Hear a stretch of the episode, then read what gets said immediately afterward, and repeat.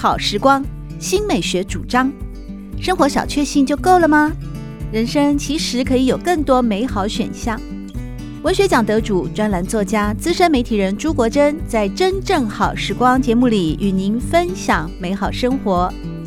让我们打开心灵的扉页，享受真正好时光。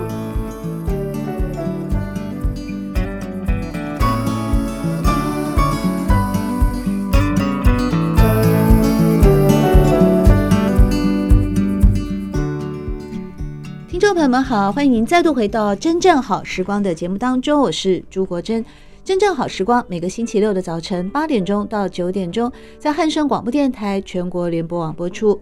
节目在广播频道播出之后呢，也会上传到汉声广播电台的官网。在官网当中呢，您可以搜寻经典回放的单元，同时呢，搜寻《真正好时光》的节目。在今天邀请到的是建国中学的名师，也是名诗人，哈，名散文家林信杰老师，和我们分享的是一本呢非常好看。非常优雅、非常浪漫，而且非常有实用性、很有帮助的一本最新的散文摄影作品集《慢行高雄》。虽然说《慢行高雄》呢，呃，我把它定义为散文，它其实它的功能性也非常的强，那就是一个呃旅游的功能、旅行性的功能。因为这里面总共有十五条文青带路、轻松游晃高雄的路线。我一直觉得旅游文字哦，对我来说，旅游的这个书写其实真的很难呢，因为非常容易词穷。对我而言啦，但我发现呢，我所遇到的问题呢，在林信杰老师以及他所带领的年轻的学生团队里面啊，完成的这本《慢行高雄》，根本都找不出我所我所惧怕的这些挑战。比方说，你们啊，描写美食这本书，为什么《慢行高雄》不仅仅是一个？呃，风景明信片啊，带我们进一步的认识高雄的历史、高雄的美景、高雄的风光哦、呃，高雄的一些地标，当然也带领我们去品尝了许多高雄的美食。比方说在，呃三块醋跟六合夜市那边啊，嗯、你们就推荐了那个三明街美食里面的阿万意面。哎，意面是一个很平常的东西，而且呢。以前大家都说意面多好吃，你知道台北也有很好吃的意面，在泸州啊那边三重一带嘛啊，我也特别呢年轻的时候驱车到那边吃，吃了以后我就觉得意面实在是个很简单的东西，我也不晓得为什么大家要对它这么鹅乐。但是我看到了《慢行高雄》里面啊，那文章怎么写？他说三民街是老高雄人的美食圣地哦啊，当然就有很多的店，包括这间意面店。这里卖的是有咬劲的盐水意面，干面里掺一撮豆芽、几片瘦肉，淋上少许酱汁，如此简单美味，令多少高雄人魂牵梦系。你知道这重点在哪里？这重点就是说，这碗意面啊，简简单单几个字。第一个，它出现了有咬劲。原来意面的重点不是在汤头，不是在。多浓郁的香味，不是在呃意面的故事的文化背景，而是在那个面本身，它是有咬劲的意面，是它没有煮到烂掉。对，这我以前都完全不明白的，因为对我来说，我就是意面很简单。大家如果有吃过意面，然后一撮豆芽，几片瘦肉，哦，这个简单的美味，哎，又被你们被这篇是谁写的？又被你们写到写到这样子，我就是读人类学的黄丽媛，哦，真的，他很能够掌握一个。状况的精精华，呃，一个物体或者一个一个一个主题，对，就就这么简单几个字，就完全把意面的精神说。很喜欢老店、老建筑，嗯、所以常常是用人类学家的眼光是来看这一件事情的。对，那当然这也跟童年回忆有关。哦，他也是高雄人嘛？他在高雄长大，哦、所以就有很多东西是他小时候吃的那个味道。那我觉得有一些店家让我。呃，心里面有一些惋惜，譬如说某一些花东的风景名胜区啊，嗯、他们的那些所谓的老店，其实不到十年之间，味道已经有变化了。特别是要规模化生产之后，对，就变味了，对，就走味了，是百分之百赞成。但是阿万意面，他们就是那一种只此一家，没有分店的。嗯，那在三民街这个地方，我我认为啦，它呃街道巷弄非常非常小。然后长度也很短，嗯，大概不到五十公尺吧。它靠近熊中，靠近三丰中街。嗯，那它的材料来源、食材来源取得非常方便。嗯，因为它附近就是那种批发市场，所以呃，当然呃，这些的店家他们也有很多东西都是自制的。嗯、那我我特别喜欢的是高雄有很很诚恳的一种动人的特质，就是他不会骗人。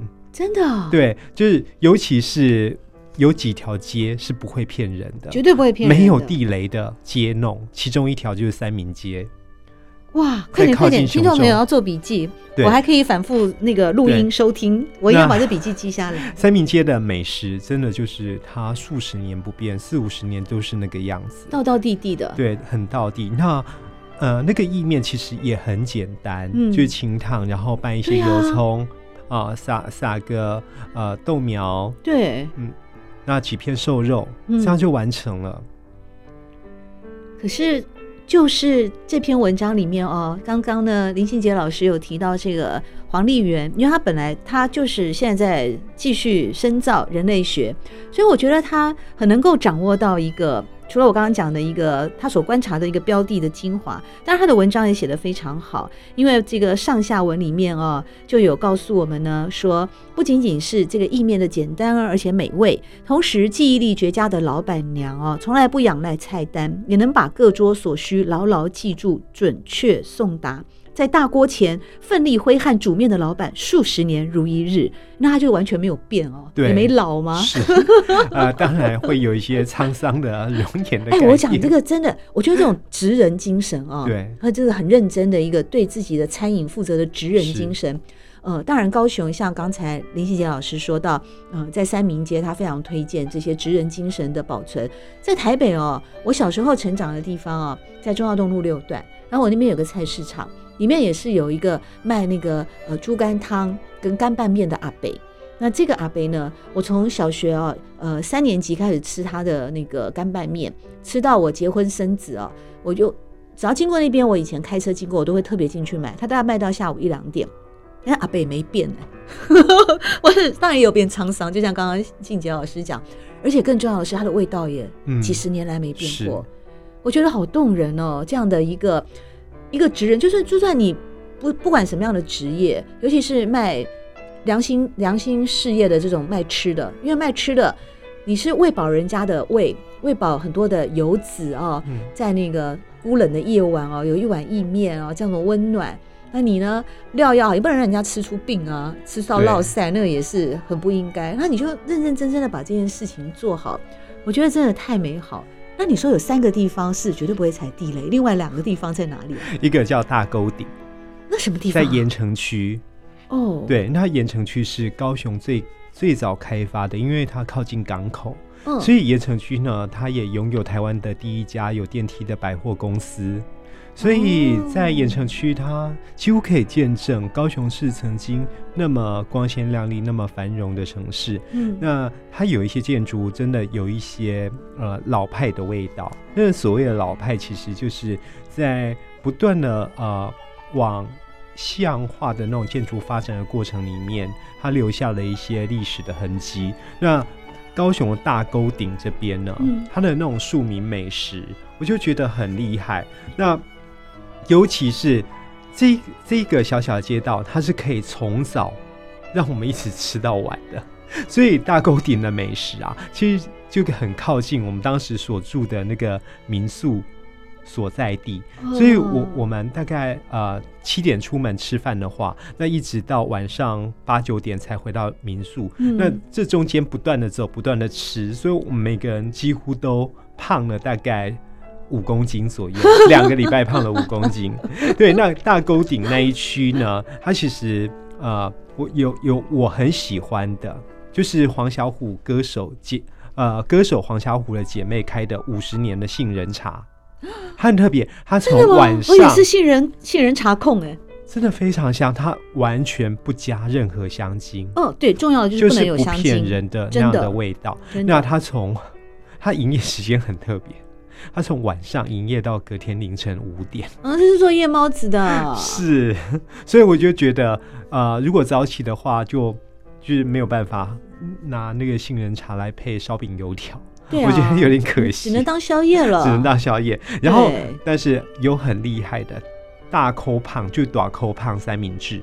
为什么三明治大家都会做？我也会做。但是它是用呃炉火去炭烤那个吐司皮，哦，所以会有香气。对对，就有那种焦香的味道出来。嗯、它里面包的那一些馅料，很多的三明治啊，都是薄薄的一层馅料而已。对，但是短扣胖的三明治是包的满满的。嗯。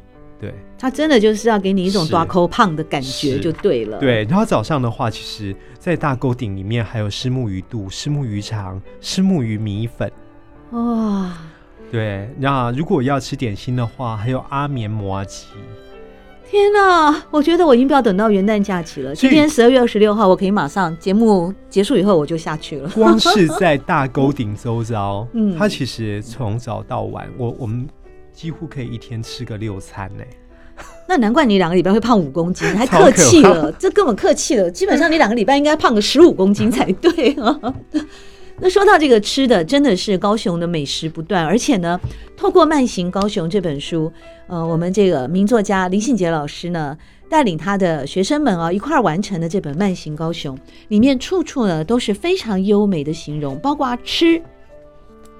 就算是关于食物啊，不仅仅是刚才像薏仁呃那个意面的一个呃考证及重点，像是刚才提到的杏仁豆腐，一块杏仁豆腐究竟应该是维持自身的原则与纯净，不假外求，单吃最为美好，或者是与各式佐料相辅相成，在色香触感上互补与协调，创造更繁复的口感为佳呢？这也是我们林信杰老师的学生。黄呃陈陈宗佑嘛啊，嗯、在这篇呢呃描述吃生活的味道，盐城街巷里面呢，在形容一间东美水果店的时候啊，它的破题，嗯、你几乎每一个这个小吃店、餐饮店的写这个地方的饮食的文章，一篇小小的介绍而已啊，都像是得奖的散文一样在写了。怎么会有这样一？我觉得陈忠佑他的身体根本就是一个化学添加物的检测剂，他非常容易过敏，只要有不干净的东西进到他肚子，他他的生理马上会有反应。哦，是吗？对，就马上去落赛了。它 会起疹子、发痒，哦、所以呃，我觉得它它根本就是我们的试毒的 最重要的检测剂。对，那它是试纸。所以所以他在写这一些食物的时候，他用很敏感的那种五官体验对去描述它。嗯，所以在这个慢行高雄的这个第十二条路线盐城街巷。呃，里面所推荐的每一家餐厅呢，各位听众朋友都可以放心大胆的去，没有地雷，真的保证这一条路线是没有地雷的，而且绝对不会让你落塞起疹子或者是口干舌燥。啊、但，但是但是有人贪吃就会跟陈宗佑一样，啊，增胖二十五公斤。不是，陈宗佑是对猪肉过敏哦，但是。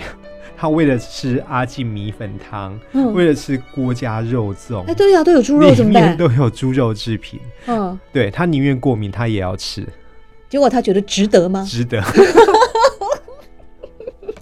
哦，你们真的是太可爱了！在二零一五年呢，由建国中学的名师林信杰老师带领着呃几个年轻的学生团队呢，一块抵达了高雄啊，并且开发出了至今有总共十五条的一个轻松游晃的漫游路线，其中包括咖啡酒吧、在地美食、风格店家以及艺文景点。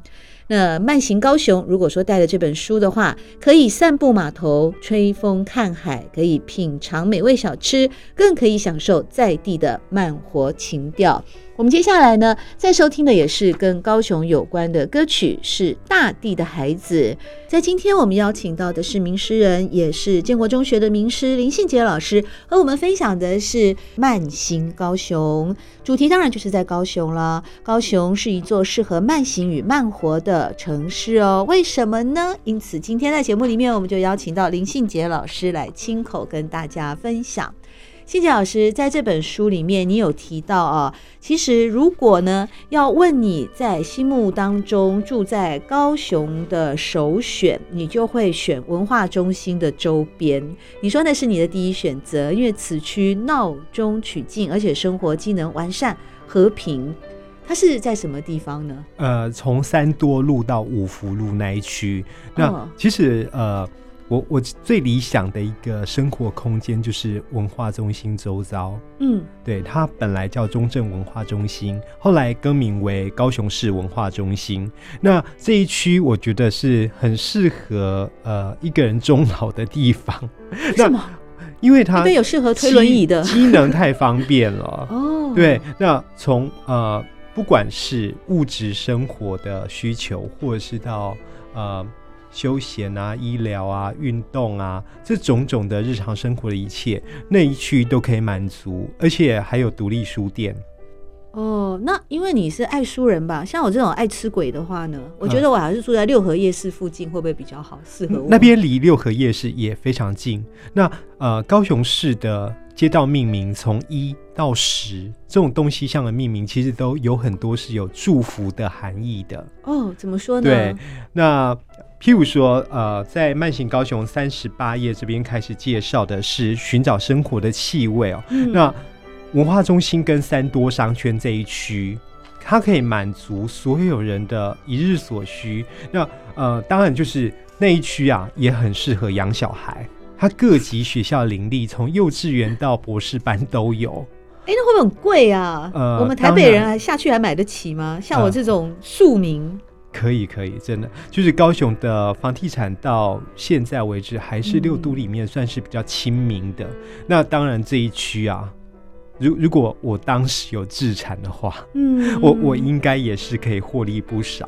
哦，对，那呃文化中心呢，它在大概是和平路、五福路的交界那一区，嗯、靠近高师大，所以呃，它再往南不远。好，就是就是三多商圈，那五福跟三多啊、呃，这两条路是平行的，嗯、就是高雄的街道命名，呃，棋盘式的那种命名方式，我很喜欢。对，它它比较不会让人迷路，它不会像台北的巷弄是，呃，可能跟河的那个流向有关，是弯弯曲曲的。对，那高雄就是呃，日治时期就从呃。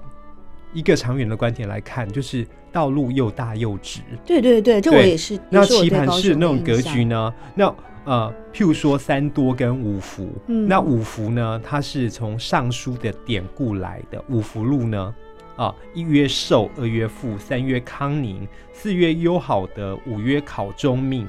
那这五福的意思就是长寿，然后呢，呃，财富丰沛。康宁呢，则是身体健康无忧，然后优好德是有拥啊拥有美好的修养品德，然后考中命就是一辈子可以得到善终，好有学问哦。对，那三多其实三多路啊，它取名是出自于庄子，庄子说呢，要使圣人可以富，使呃不对，使圣人可以富士，圣人可以寿，使圣人可以多男子，就是多福多寿。多子多孙之意，所以才叫三多。那这几条，我觉得不管是在路名啊，嗯嗯嗯或者是在整个生活的那种机能上面哦，包括就是南高雄最好的百货，嗯，星光三越、SOGO、大圆百，嗯，都聚集在那一区，也很好逛街。那高雄地标八五大楼，呃，还有呃图书馆总馆也都在不远处。还有我我很喜欢的。就是我很喜欢，我从小到大一直喜欢的就是高雄的夜市文化，新中夜市、光华夜市、自强夜市，对，包含刚才说的，我、哦、我觉得有一个很小很小的夜市，它那一条街也是不会让我踩地雷的，就是自强夜市。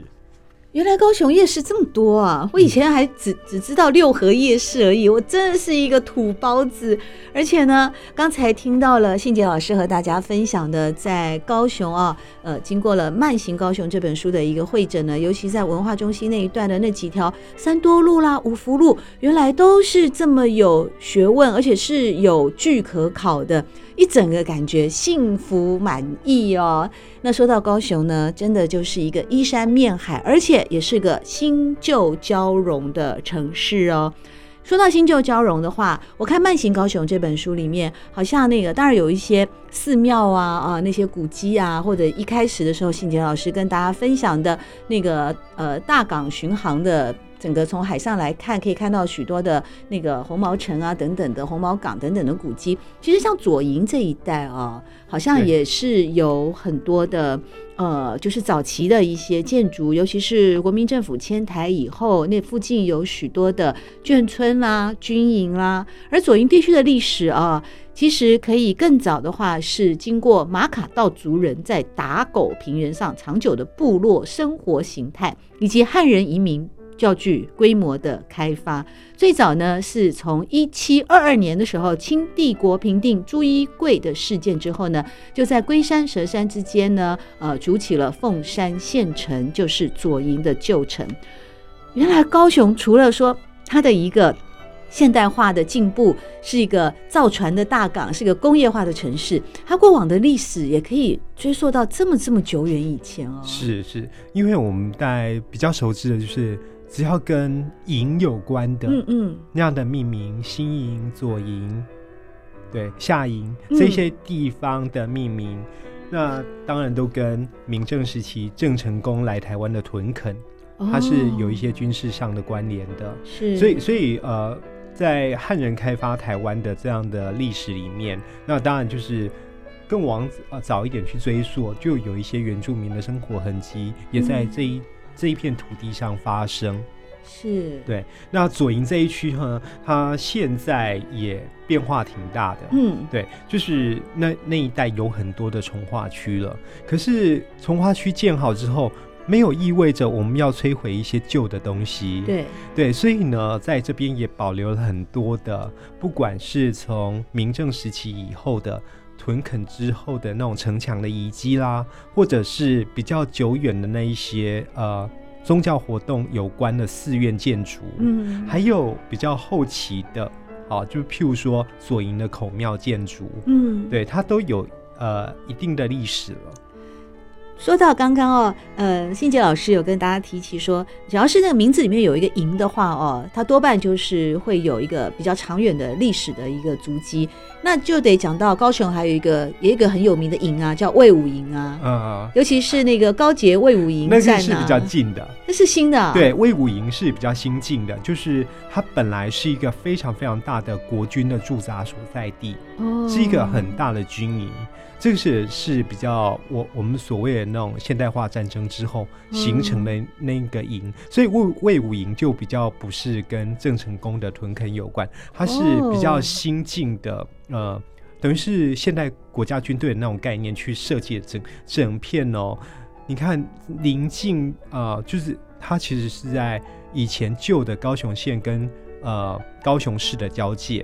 那二零一零县市合并了嘛？那这一块地，我就觉得，呃，我们的文化规划也也其实蛮有眼光眼光的，就是把这个旧的军营建筑改变成是一个世界上数一数二的那一种综合表演艺术的展演厅。嗯。嗯而且它有一个像大海的公园，是非常非常漂亮。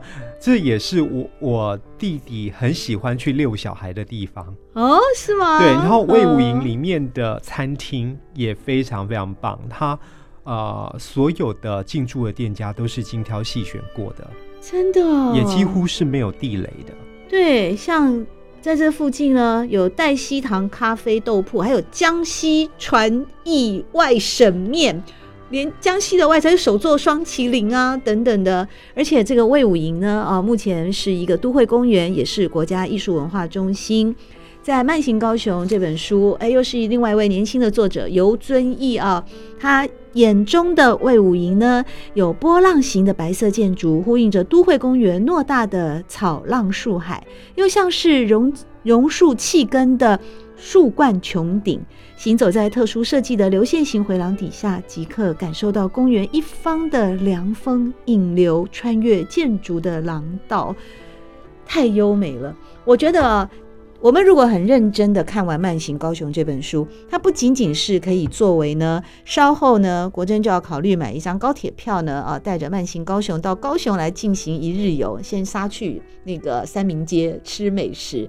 第二点呢，就是透过了我们今天在节目里面和大家分享的这些很优美的一个观点跟笔触，其实它也可以作为一个旅行文学的书写的楷模。